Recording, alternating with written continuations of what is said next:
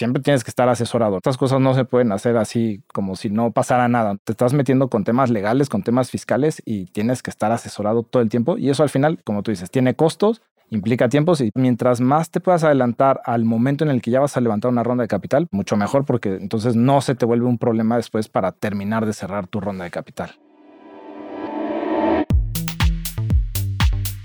Hola. Soy Melissa Gómez Hindu y estás escuchando Momentum, un podcast de G2. Si tienes una startup, eres un inversionista o quieres saber todo acerca del ecosistema emprendedor, acompáñame a escuchar las historias de éxito, fracasos y anécdotas de las mejores startups y fondos de México, América Latina y el mundo. Y el mundo.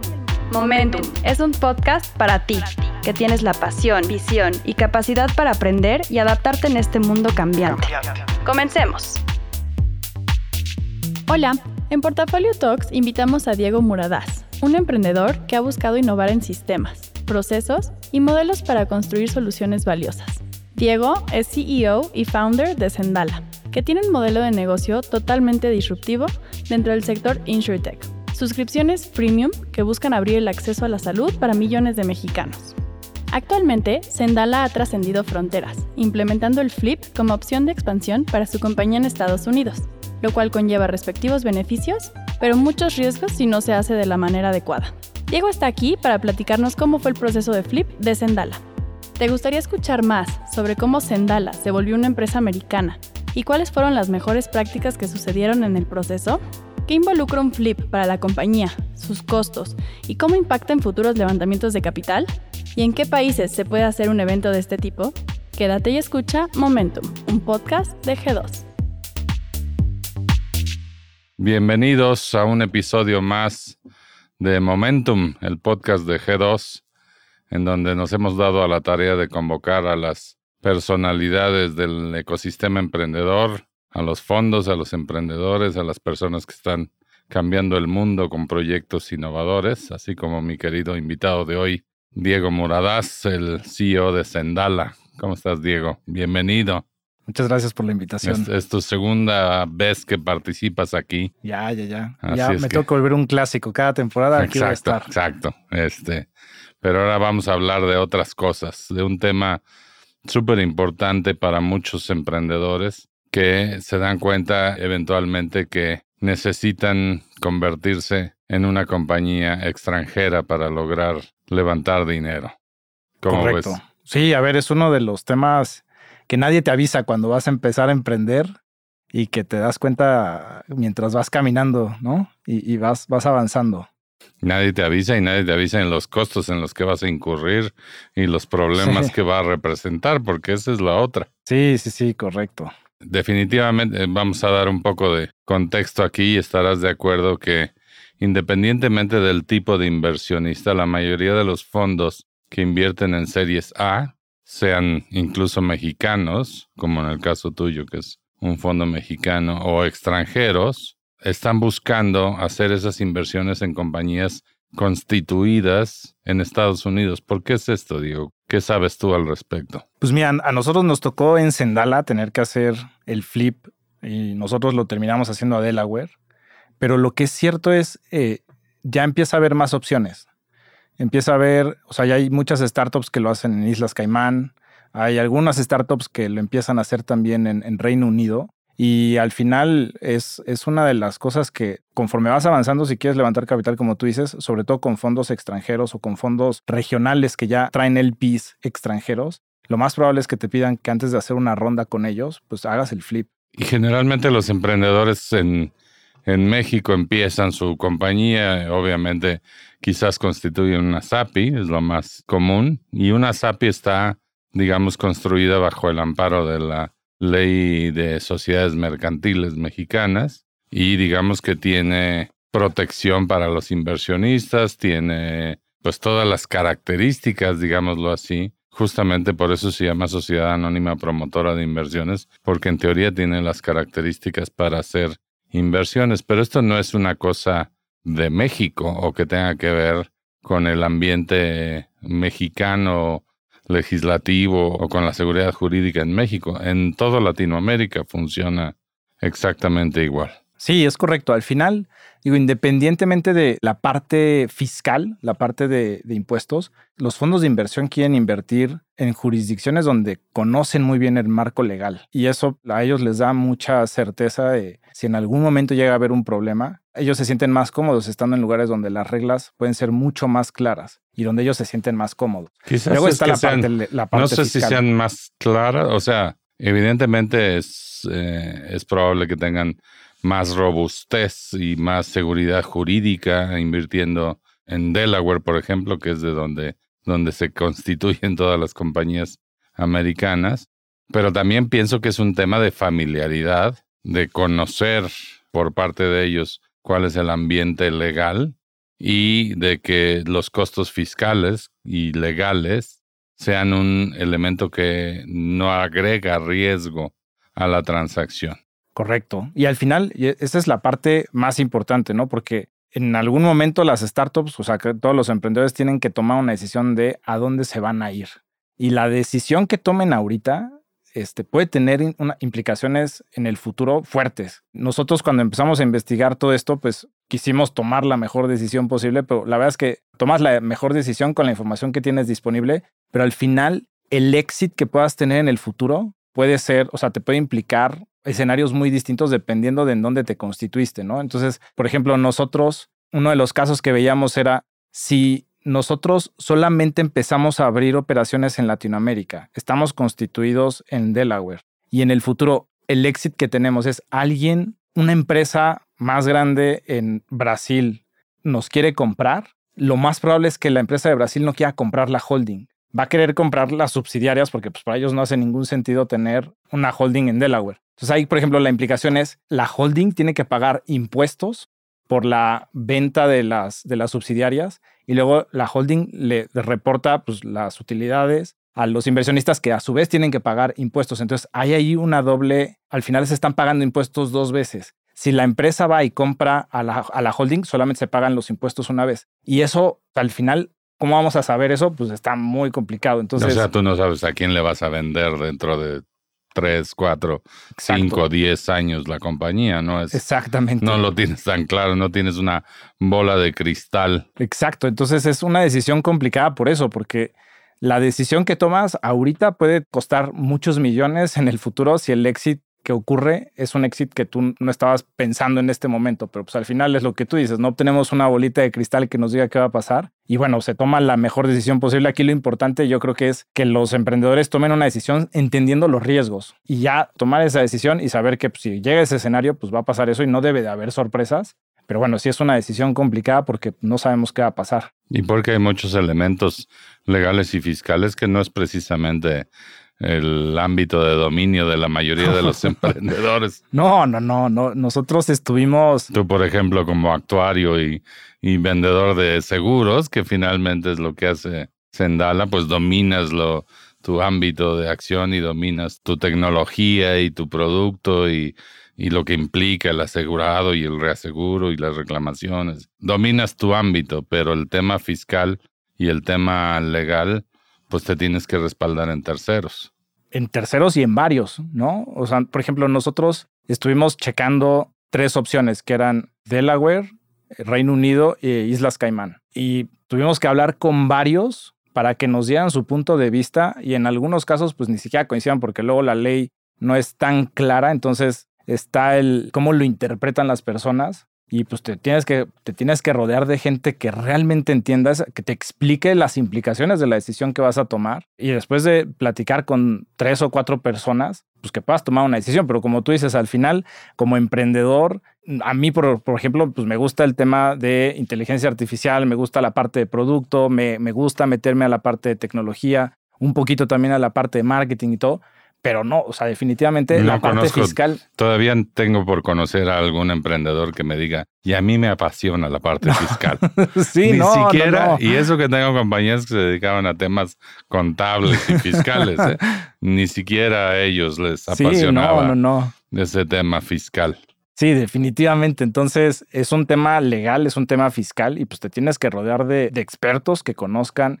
Y luego lo que nos pasaba es, lo de Reino Unido no es tan común. Entonces, encontrar un fiscalista que entendiera la regulación y cómo funcionaba, si era paraíso fiscal o no, no, es, no está tan fácil, ¿no? O sea, de Delaware, pues hay un montón de fiscalistas que, están especializados y que tienen mucha experiencia, pero búscate a alguien del Reino Unido, no es, para nosotros no estuvo tan fácil, ¿no? Entonces, si es un reto, tomar una decisión entendiendo que te tienes que rodear de la gente, las variables? Que, te, que te expliquen las variables y las implicaciones que van a tener en el futuro de esas decisiones. Recapitulando, tú lo que has visto y lo que hemos visto nosotros también como inversionistas en el mercado es que ningún inversionista institucional, llámese fondo de inversión, aceleradoras como Y Combinator, en, digamos, super ángeles o, o inversionistas relevantes a nivel global e incluso fondos mexicanos prefieren y en algunos casos exigen que la empresa en la que van a invertir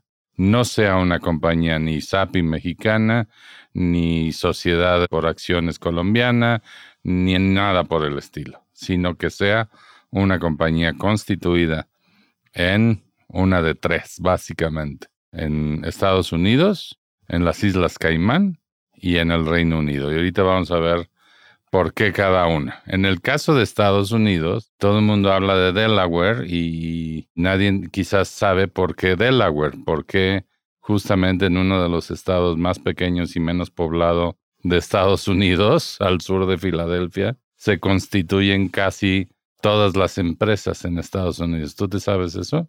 Pues tiene que ver con la tasa de impuestos que tienen, que es, o sea, lo hicieron como estrategia ponerla muy baja, pero al final es lo que tú dices, ¿no? O sea, incluso, por ejemplo, nosotros cuando platicábamos es, en la campaña presidencial de Estados Unidos, Biden avisó que iba a subir las tasas, entonces también nos decían, pues ahorita te conviene Delaware, pero pues no sabemos si en el futuro pues va a seguir siendo Delaware, porque Biden avisó que iba a subir las tasas y al final, pues tiene que ver con eso, ¿no? Definitivamente, tú tienes que constituirte. Delaware es la, el estado de la Unión Americana más benigno en términos de impuestos y también de ley corporativa y entonces todo el mundo utiliza Delaware para constituir sus empresas y nadie conoce ni siquiera Wilmington ni nada por el estilo. ¿no? Pero ese es el lugar, ¿no? Y la otra opción es las Islas Caimán. Las Islas Caimán son unas islas del Caribe que tampoco atraen mucho turismo, particularmente. La gente se va a San Tomás, se, se, va a Antigua y a Curazao y bueno, las Islas Caimán es un conjunto de islas en el Caribe que tienen una de las legislaciones corporativas y fiscales más abiertas y más baratas del mundo, ¿cierto? Correcto. Excepto que Caimán es considerado en algunas legislaciones como paraíso fiscal. Exactamente. Y eso es que al final lo hemos visto con esto de los Panama Papers que al final, o sea, tener una empresa en un, en un lugar como Islas Caimán no es que sea ilegal, lo ilegal es si lo estás ocultando, ¿no? Que eso es luego lo que pasa, que arman unas estructuras que ya nadie sabe quién es el dueño real de la empresa y qué pasa con el dinero, pero en realidad no es que sea ilegal, pero la percepción ya muchas veces es de que no está bien. Correcto, que eso es algo, por ejemplo, en, cuando tú lo abres en UK, que es la tercera alternativa, el Reino Unido, y de hecho de nuestro portafolio conozco solo una que, que se fue por esa opción. Digamos que tiene casi los mismos beneficios que Caimán, pero con un tema de más disclosure y más public record de inversionistas, porque en el caso de Caimán las sociedades son anónimas, punto. O sea, no hay manera de que el, el gobierno de las Islas Caimán te diga quiénes son los dueños de una compañía hasta que te lo digan ellos, ¿cierto? Y en el caso de Estados Unidos y en el caso de Reino Unido, es Public Record quien constituye una empresa y quiénes son los dueños de una empresa. Esa es la gran diferencia, además obviamente de las tasas de impuesto sobre las ganancias que tienen cada uno. Que en el caso de Estados Unidos, entrando ya un poco en el tema fiscal, pues no es que sean benignos, es una tasa corporativa del 21%, ¿no? Es más alta que la de Inglaterra, por ejemplo. O sea, no es que sea un paraíso ni nada. Digo, comparado con México del 30, pues sí. Claro. Sí, sí, sí. Pero esa tasa corporativa del 21% a veces termina siendo un gasto completamente adicional. Correcto. Ahí surge el tema de que tú no operas en Estados Unidos y de hecho Sendala es un es un ejemplo de eso. Tú no estás generando ningún tipo de revenue en Estados Unidos ni estás generando negocio en Estados Unidos. Y sin embargo, todos los resultados del negocio podrían tener que terminar pagando esa tasa corporativa, ¿cierto? Exactamente. Si, empezamos a tener, o sea, en el momento en el que empiezas a tener utilidad, la holding que está en Delaware empieza a tener utilidades. Ahorita estamos todavía en, en una etapa en la que tenemos pérdidas, pero sí, efectivamente, pues ahí, ahí, hay un, ahí hay, una, hay una ganancia que puede tener el país en su momento, ¿no? El país de Estados Unidos. Definitivamente. Bueno, aquí en este podcast no, no presumimos de expertos fiscales ni nada por el estilo. Sí. El primer mensaje, pues, aquí a recoger para los eh, emprendedores que nos escuchan es, es muy probable que tengas que mover tu compañía a Estados Unidos, a Islas Caimán, a un régimen en donde los inversionistas se sientan cómodos. Esa es una. Dos, eso te va a costar asesoría. Sí. Y te va a costar algunos impuestos posiblemente. Y tiempo. Muchísimo tiempo. Sí, pues no muchísimo, pero pues al final también te va a tomar tiempo. Entonces también tienes que hacerlo con, con anticipación. Para que no, en nuestro caso no, no lo hicimos con anticipación y entonces no podíamos terminar de formalizar la ronda porque necesitábamos el, hacer el flip, ¿no? Y además nos tocó en medio de la pandemia. Pero no este es un problema para, para alguien como, digamos, tú estás cerrando tu ronda o estás levantando tu ronda. El momento ideal en el que deberías hacer el proceso, digámoslo así, que le llaman el flip, es en el momento que sabes que vas a tener una inversión de un inversionista que quiere que estés en Delaware o donde sea. Sí. Pero tú no sabes que eso va a suceder. Exactamente. Ese es el reto. Ese es el... o sea, tú sabes que viene una ronda, ¿no? Tú quieres que venga una ronda. Estás preparando esa ronda. Estás levantando el dinero. Si te tardas como te tardaste tú, entonces todo el tiempo que te tardes, ese dinero no va a entrar a la compañía. Exactamente. Exacto. Viéndolo como en retrospectiva, yo me quedo con un aprendizaje que se lo he compartido a varios fundadores que se han acercado para preguntarme de justo de este tema y de este proceso y de los costos que implica y todo. Y es, mientras tú levantes dinero con safes o con notas convertibles, tú lo puedes hacer con tu empresa constituida en, el país en donde estás, ¿no? En nuestro caso de México. En el momento que vas a levantar eh, una ronda de capital, en ese momento, o sea, cuando tú sabes que vas a levantar una ronda de capital, tres meses antes, haz el flip y entonces tú ya llegas a tu ronda de capital ya con todo ese proceso terminado.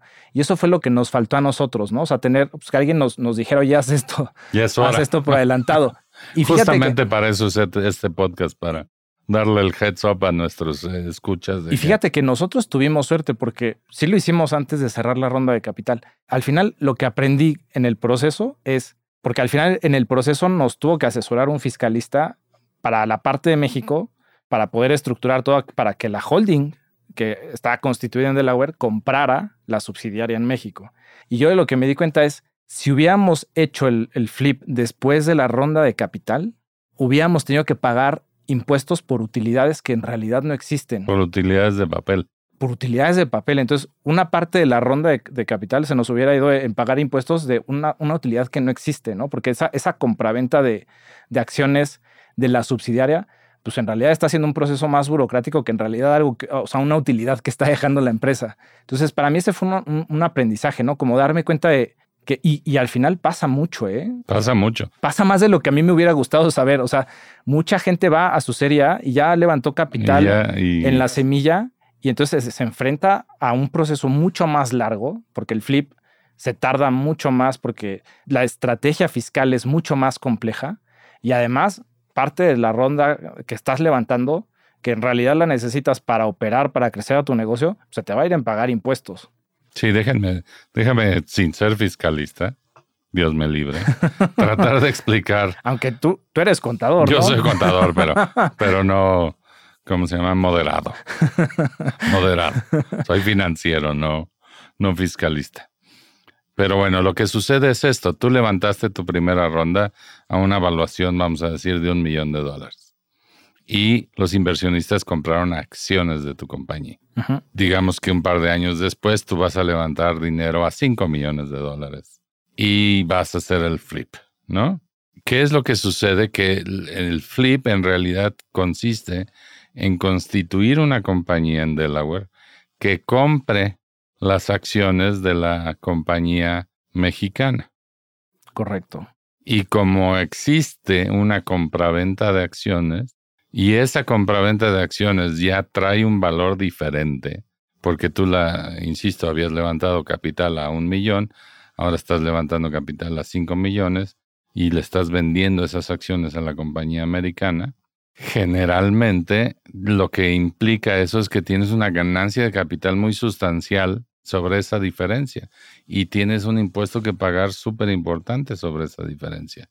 Entonces, a veces la estrategia fiscal te permite implementar el flip de una manera que no sea tan costoso. Y lo que dices es muy importante. Cuando levantas notas convertibles o safes, como no son equity, no se han realizado en su valor, no cargan ese tema de las utilidades en papel. El problema más serio de esto es que tú levantaste a uno, tú levantaste a cinco y nunca has recibido dinero.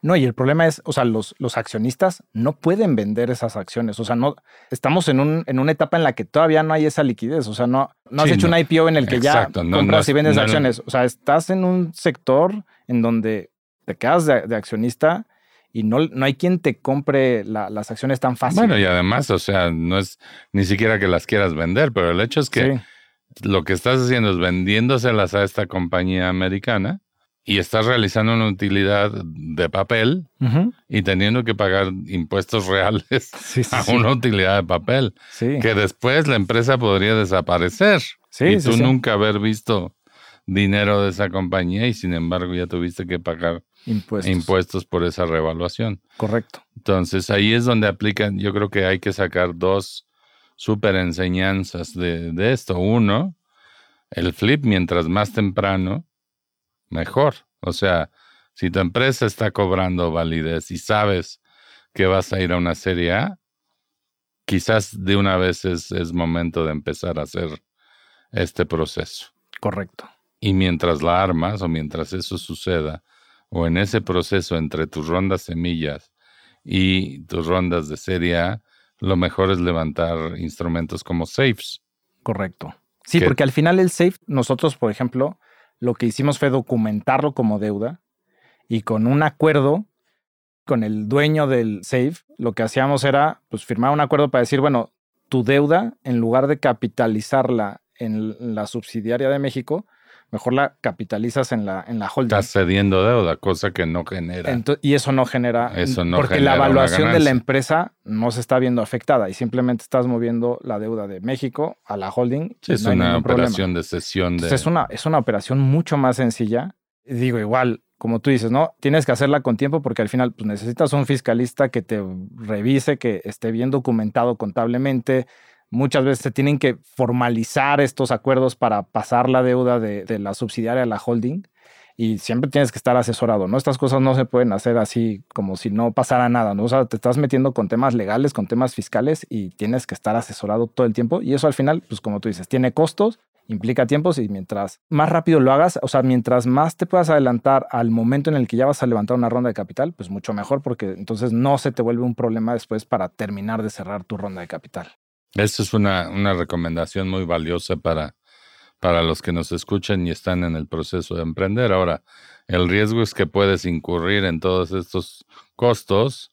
Sí. Y luego no levantar la ronda. Mala tarde. También. Sí. Pero bueno, pues al final estás, desde que estás emprendiendo estás corriendo riesgos, ¿no? Entonces, pues tú tienes la confianza de que lo que estás construyendo tiene la validez, pues tienes que adelantarte en la medida de lo posible, porque si no después tienes un problema que no es un happy problem, que es necesitas el dinero para empezar a operar y no puedes, no puedes tenerlo porque estás en un proceso burocrático. Exacto, que es lo que de alguna forma te pasó a ti. ¿Cuánto tiempo después de firmar y cerrar esa ronda lograste que se concretara y que entrara dinero. Fíjate que fue un proceso, digo, nosotros también, o sea, tuvimos la, mala suerte de hacerlo en medio de la pandemia y durante la mm. pandemia el RIS, que es el equivalente del SAT en México, pues, trabajaba de home office y olvídate, o sea, yo no lo sabía y lo aprendí así, pero Estados Unidos es muy burocrático, ¿no? Los abogados me decían, pues es que pues ya mandamos la solicitud para que nos dieran el EIN, que es el equivalente al RFC, y como estaban haciendo home office, pues se mandaba por fax. Madre mía. por fax. Yo ni me lo imaginaba, o sea, no, no, lo podía creer. Lo mandaban por fax y pues se tardaban, se podían llegar a tardar pues hasta tres meses. En nuestro caso se tardaron un poquito más de tres meses. Y sin el ¿Y tú cuánto tiempo te tardaste en conseguir una máquina de fax? no, la tenían los abogados, yo no, no, yo no, Imagínate. no lo hubiera podido hacer. Pero al final ese es el tema, o sea, es si no tienes no el sé si deberíamos explicarle al auditorio qué es un fax. Muy probablemente sí. una copia fotostática enviada por yo teléfono. Nunca, yo nunca he mandado un fax. O sea, ¿Nunca? nunca, nunca en mi vida mandé un fax. No, yo los dejé de mandar en en qué serán los noventas quizás, ¿no? No sé. pues en Estados Unidos todavía le todavía el IRS. Sí, sí, todavía le gusta el fax para Exacto. mandar. En este caso fue como, pues, ya fueron muy creativos para resolver el problema del home office y de cómo les mandaban papeles con fax. En fin. Increíble. Y el problema es que si no tienes el IAN no puedes abrir una cuenta de banco. Entonces no puedes utilizar. Entonces no puedes, recibir no puedes recibir dinero. Exactamente. Entonces el tema es ese. Yo lo que no sé, me imagino que si no están haciendo home office, el proceso debe ser bastante más rápido porque pues al final igual, o sea, constituir la, la empresa en Delaware es cosa de un día y no es que todo tome tanto tiempo, ¿no? Pero sí el, en ese momento con la pandemia. En el caso tuyo fue un caso, caso pandemia que posiblemente y esperemos no se vuelva a repetir. Sí, probablemente no tome tanto tiempo, pero de todas formas, sí tienes, o sea, el emprendedor sí tiene que pensar, a ver, necesito un fiscalista que nos ayude a documentar, a revisar que todo en México esté en orden, ¿no? A lo mejor pusiste los saves como, no sé, a lo mejor los formalizaste o los documentaste de otra forma y no como deuda, ¿no? Como porque los puedes poner también como futuros aumentos de capital. Entonces, alguien, un fiscalista te tiene que revisar eso. Después, con los abogados tienes que hacer el acuerdo para mandar la deuda de la subsidiaria a la holding, en, nuestro caso en Delaware. Tienes que firmar todos esos documentos con todos los tenedores de los safes. Y ya que tienes eso, pues ahora tienes que constituir la empresa en Estados Unidos, tienes que hacer el proceso con el IRS para obtener el EIN, tienes que abrir la cuenta de bancos. Al final, sí tienes que tomar en cuenta que va, va a ser un proceso que puede tomar, pues a lo mejor un par de meses. Y es importante hacerlo como tú dices, o sea, adelantarte para que eso después no sea lo que te detiene. Pero ahí quizás no seas el caso para la araña por el tema de todo lo que tenías en Safes. Pero si implica, por ejemplo, la conversión de equity, Sí, no. Eso sí es un drama de la vida real. Por suerte a mí no me tocó, entonces me imagino que eso debe tomar bastante más tiempo y un psicólogo en medio para que les explique a los inversionistas. un, psicofiscalista. Sí, sí, sí, alguien que, que, les explique que, pues, que ni modo, ¿no? Que, que, tienen, que se tienen que pagar impuestos, aunque no hay una utilidad como tal. La, muerte y los impuestos son, son este, inevitables. Sí, caray. ¿Qué crees que es lo que deba de cambiar para que este proceso no tuviera que existir? ¿Crees que la legislación mexicana tuviera que ser más investor friendly o, eso no cambiaría la percepción de los inversionistas? Yo no lo veo tanto como un problema en México. Yo creo que es por practicidad de los fondos, ¿no? Creo que es una estrategia válida para ellos. Es decir, oye, voy a invertir en 40 empresas yo no me puedo volver experto de la regulación, o sea, cómo es el marco jurídico en, México, en Colombia, en Perú, o sea, es mejor que se vengan a un lugar en donde yo me siento cómodo. Y el día que las quiera demandar, las demando en las cortes de, Estados Unidos. Yo creo que es un tema de, ser muy prácticos, ¿no? O sea, para, ellos es mucho más fácil que las empresas se muevan y constituyan las holdings allá que estar invirtiendo y volviéndote experto en, en 40 jurisdicciones distintas. Para algunas empresas globales, y esto ya entra en otro tema, que incluso el mismo G8 de los principales gobiernos del mundo están tratando de regular, que es el hecho de que las grandes, grandes compañías de software y de tecnología se mueven a los paraísos fiscales. Sí, sí, sí. Muchos de los que están haciendo el flip, muchos de los que están pensando en, este tema de ponerse en Delaware, hacen su Delaware Company o su Delaware, ya sea LLC, que es la, lo que sería el equivalente a la sociedad de responsabilidad limitada mexicana o su C Corp, que es una especie de SAPI, por decirlo de alguna manera. Que la recomendación es que sea LLC para empezar, porque de LLC a C Corp te puedes cambiar muy fácil y de C Corp no. Y si tú tienes una C Corp y no tributas en Estados Unidos porque no operas en Estados Unidos, Sí, sí, sí. no vas a tener muchos deducibles. Entonces, ahí, digamos, no somos fiscalistas, vuelvo a No, repetirlo, no, no. pero es importante considerar esto en la estrategia. Volviendo al tema, resulta que Microsoft opera desde Irlanda o que Google y todos estos... Y este, Facebook. Sí, sí, sí. De hecho, Uber les factura a todos ustedes desde las British Virgin Islands. Sí, sí, sí. ¿no? O desde quién sabe qué lugar exótico del mundo donde está operando. Y el justo hay una, digamos, tendencia internacional a tratar de generar un impuesto, Un impuesto base. corporativo base. Sí. a nivel global para evitar este tipo de Que está, creo que lo definieron sobre el 15%, ¿no? algo Ahora, así, yo 15, 14, creo. no, sé ¿no? cómo, no sé cómo van a obligar a todos los países a, a hacer eso, ¿no? La- suena, la, ejecución, suena retador. la ejecución suena más La- complicada que la idea, ¿no? Totalmente de acuerdo. Y obviamente, pues hay países que han florecido gracias a, a ser eh, fiscalmente benignos. El mismo Sí. Irlanda es la cuna del software y yo no sé qué tanto, qué tanto software se haga en Irlanda. Sí, sí, sí. Digo, sin duda tienen muy buenos técnicos y todo, el- pero el tamaño de la industria de software en Irlanda es mayor que el país posiblemente. Sí, sí, sí. ¿no? Y es justamente por este tema de que Irlanda es muy benigno con el tema fiscal en compañías de software y así como eso, pues hay paraísos fiscales, hay lugares que están atrayendo inversión a costa de entregar, digamos, una mejor tasa de impuestos y muchas empresas a nivel global están tratando de, buscarlo. Nosotros como startups, como pequeños emprendedores que estamos empezando a recorrer un camino, tenemos que tener a la vista que más adelante viene este tipo de temas y tenemos que ser muy hábiles para navegarlos. Sí, y, y como te decía, o sea, son decisiones muy importantes que a lo mejor no las queremos ver tan importantes, ¿no? Porque la importancia de, de esto la cobras en el futuro. Y sí es muy importante que los emprendedores se vuelvan conscientes de que la decisión que tomen la tienen que tomar con toda la conciencia posible para que sepan cuáles son las implicaciones y dependiendo del escenario del exit, cómo va, puede jugar a su favor o en su contra. Definitivamente. Y creo que ahí eh, una de las partes problemáticas de esto es que para conseguir asesoramiento en este tipo de temas no es barato tampoco.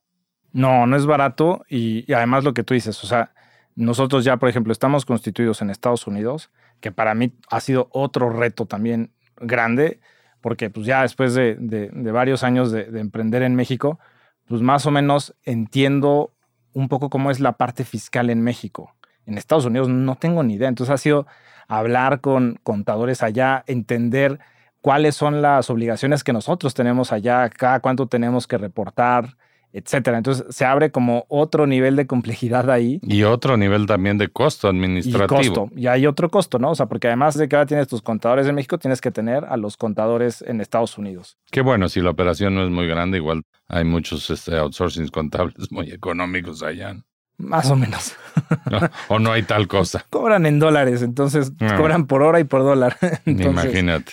Digo, no es un costo altísimo por lo que tú dices, que no es que no tenemos operaciones allá, simplemente estamos reportando en ceros, pero bueno, al final te van a cobrar y es un costo extra de lo que tú tienes. Y tienes que reportarlo y puedes incurrir en penalties importantes si no haces el reporting correcto. Exacto. Y la, y la otra es, también tienes que aprender sobre un marco legal completamente distinto al de México, ¿no? Yo, por ejemplo, no era consciente, pero, por ejemplo, en México, yo lo que hubiera, a lo mejor mi ronda semilla hubiera sido una asamblea de 30 o 40 páginas y con eso lo habíamos firmado y quedaba todo bien. Y en Estados Unidos fueron como cuatro o cinco documentos que, que entre todos eran como 400 páginas, ¿no? Qué cosa tan espantosa para una ronda semilla. Exacto, entonces el marco legal es completamente distinto al de México Y entonces, pues tienes que también empezar a, entender qué implicaciones tiene. O sea, si vas a tener un board allá, qué sí puedes hacer, qué no puedes hacer. O sea, las reglas del, del juego cambian completamente y al final pues, es un tema legal, ¿no? O sea, no te puedes equivocar. Las empresas, las startups, si no funcionan porque el producto no era el adecuado o porque el mercado no estaba listo o lo que sea, está bien. O sea, era parte del riesgo, pero que una startup pueda tener un problema o un emprendedor pueda tener un problema legal porque no se asesoró bien, porque no investigó lo que tenía que investigar, a mí eso sí me parece terrible. Terrible y con una posibilidad de, de llevarse la compañía entre las patas por hacer equivocaciones ahí.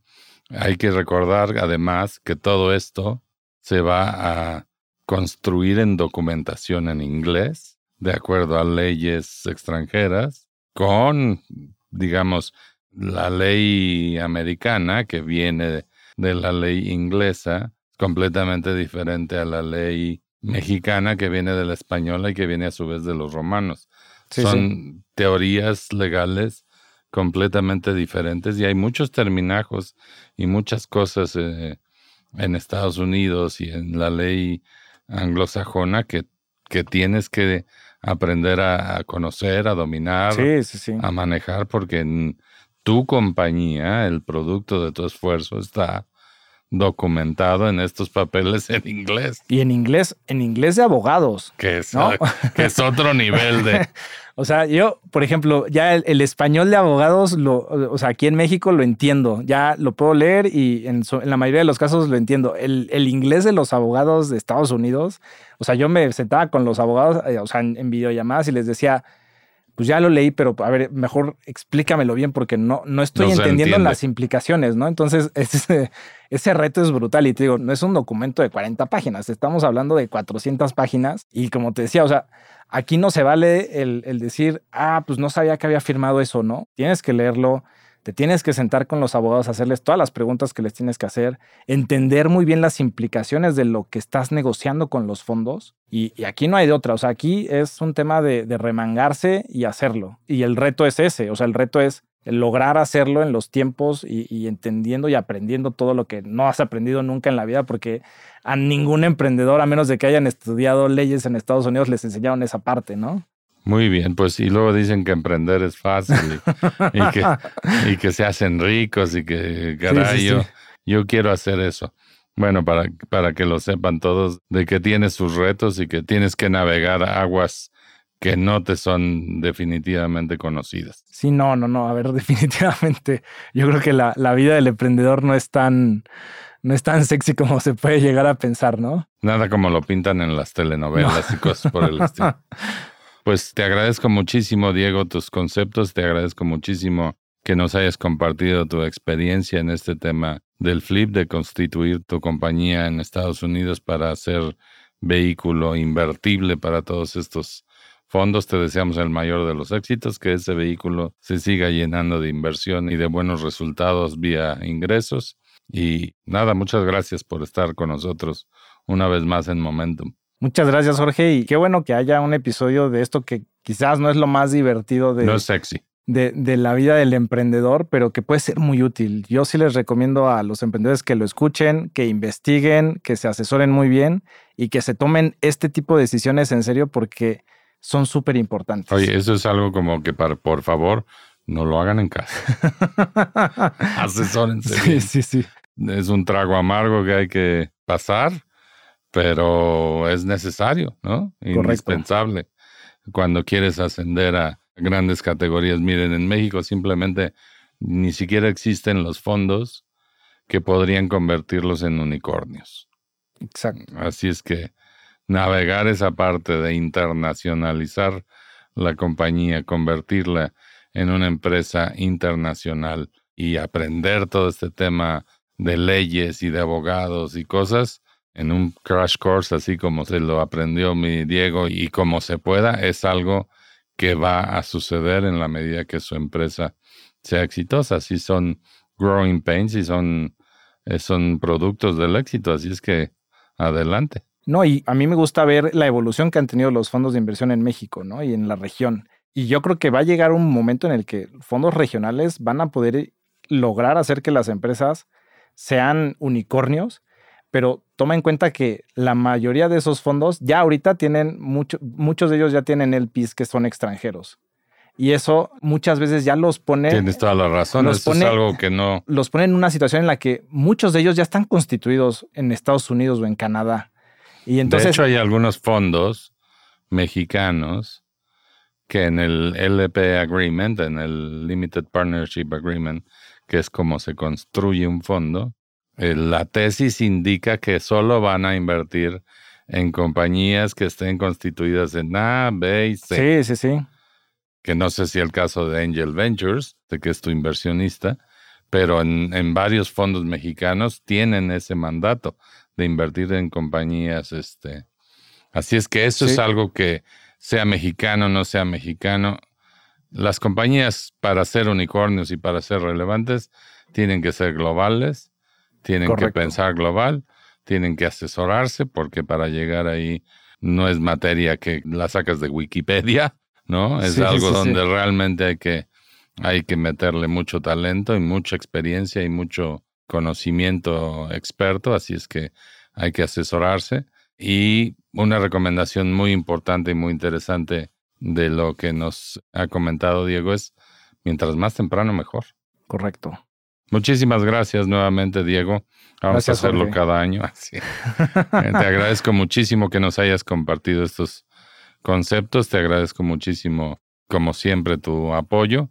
Y a todos ustedes les recomiendo que nos sigan en Spotify, que se suscriban, también en Apple Podcasts o donde sea que escuchen sus podcasts. También estamos en un canal de YouTube, así es que lo pueden ver en video, ¿no? Para que vean qué bien peinado viene Diego. No, not really.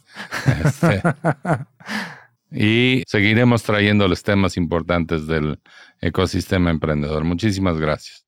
Hasta luego. Innovación. Innovación. Visión. Visión. Fundraising. Fundraising. Rondas de inversión. Rondas de inversión. Venture Capital. Venture Capital. Expertise. Expertise. Estrategia comercial. Estrategia comercial. Momentum. Momentum.